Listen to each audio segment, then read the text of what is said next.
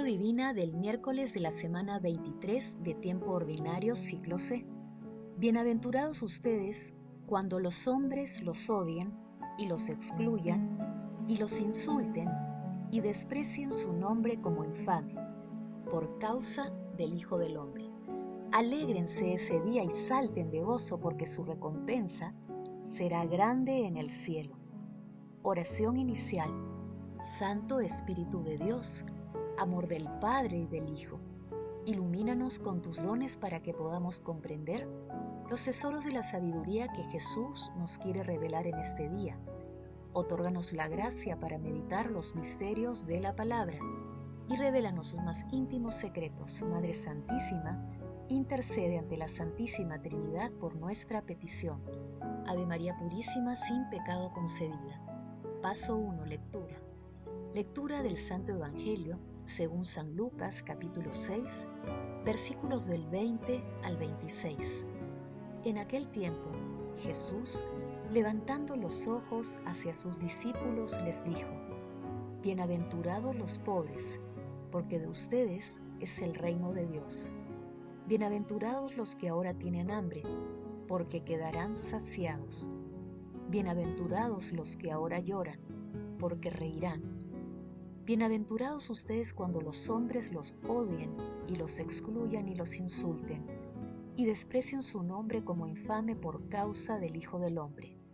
Alégrense ese día y salten de gozo, porque su recompensa será grande en el cielo eso es lo que hacían sus padres con los profetas. Pero hay de ustedes los ricos, porque ya tienen su consuelo.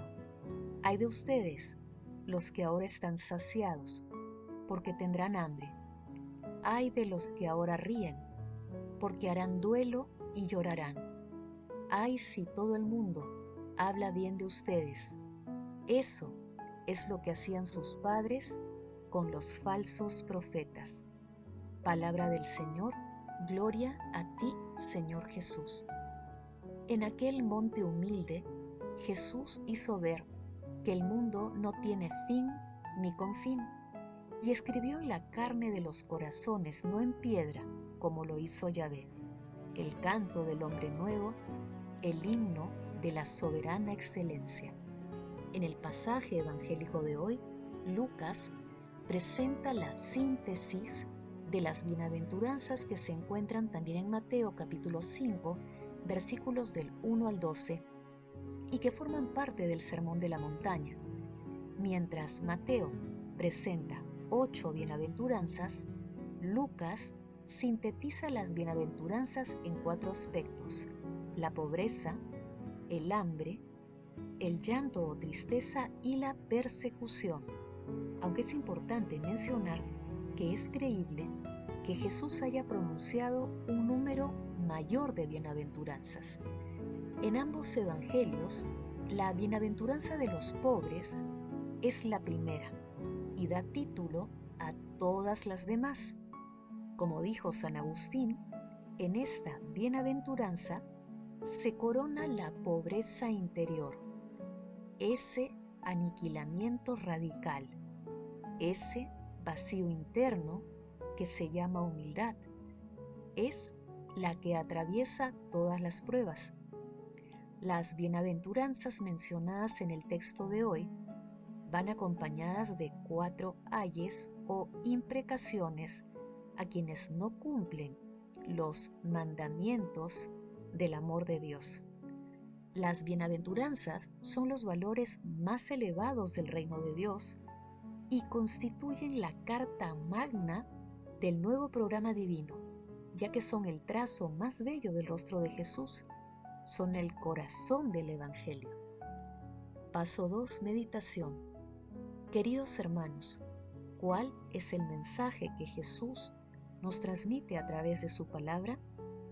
En la lectura de hoy, cuando nuestro Señor Jesucristo levanta los ojos a sus discípulos, se dirige también a nosotros con el fin de elevar nuestros pensamientos y espíritu hacia Él. Las bienaventuranzas tanto en Mateo como en Lucas son el trazo más hermoso del rostro y del amor de nuestro Señor Jesucristo. Asombran, sorprenden y sacuden nuestra conciencia.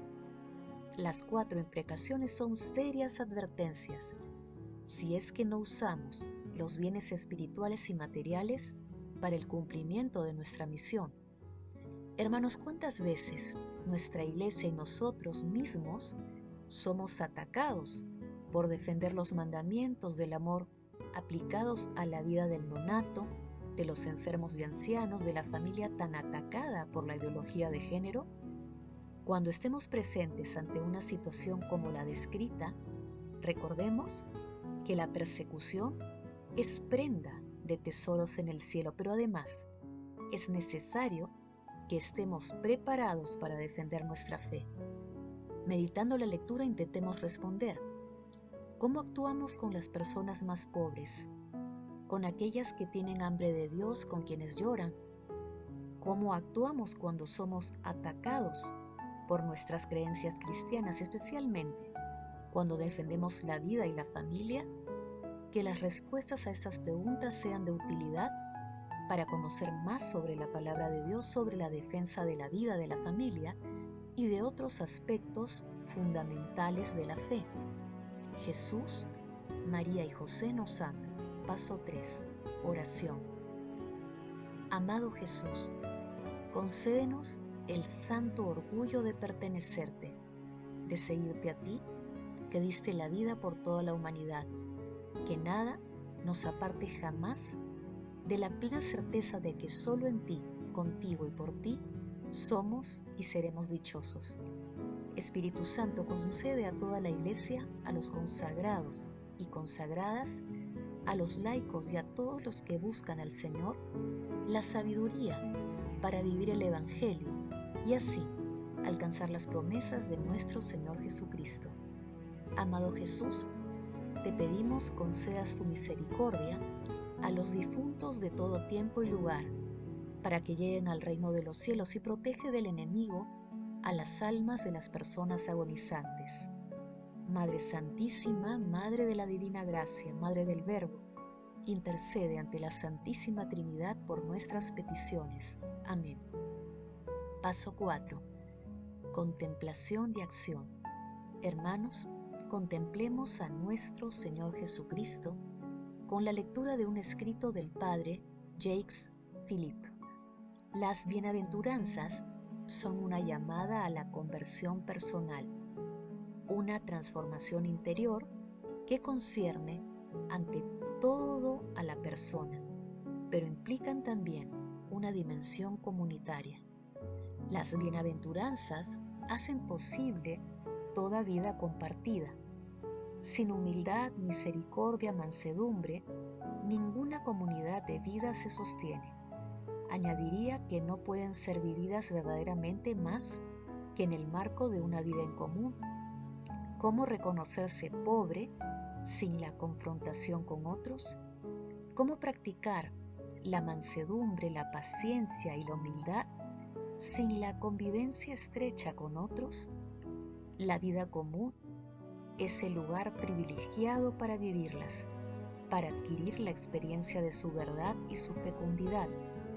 No sorprende que muchas comunidades religiosas e instituciones de vida evangélica se refieran en sus reglas a las bienaventuranzas. Habría también mucho que decir sobre el matrimonio y la familia como lugar privilegiado para comprenderlas y practicarlas. La familia es la primera y más esencial de todas las comunidades cristianas y donde se puede hacer mejor la experiencia de la propia pobreza y del al otro, sino en la vida compartida de los cónyuges y de los miembros de una misma familia. Las bienaventuranzas muestran todo su sentido, su belleza y su irradiación cuando se convierten en la regla de vida de una comunidad. Los pobres del Señor siempre han sentido la necesidad de unirse, de vivir como hermanos, de animarse mutuamente, de compartir, de encontrarse, para celebrar juntos el amor y la fidelidad del Señor. Se reconocen, apenas se ven, se sienten miembros de la misma familia espiritual. Se podría mencionar un cierto número de realidades históricas los grupos piadosos de los Aniwan, pobres de Yahvé, en la historia de Israel, cuya piedad, aspiraciones y actitudes del corazón se reflejan en muchos salmos. La iglesia de Jerusalén, descrita en los Hechos de los Apóstoles, el movimiento franciscano de los comienzos, algunas comunidades nuevas suscitadas hoy en la iglesia por el Espíritu Santo. Siempre hubo en la iglesia esos lugares privilegiados para testimoniar de modo visible y luminoso el esplendor de este mensaje evangélico. Y es de desear que haya cada vez más y que sean muchas las familias que escuchen esta llamada, hoy más fuerte que nunca, para modelarse según el espíritu evangélico y no según el espíritu mundano.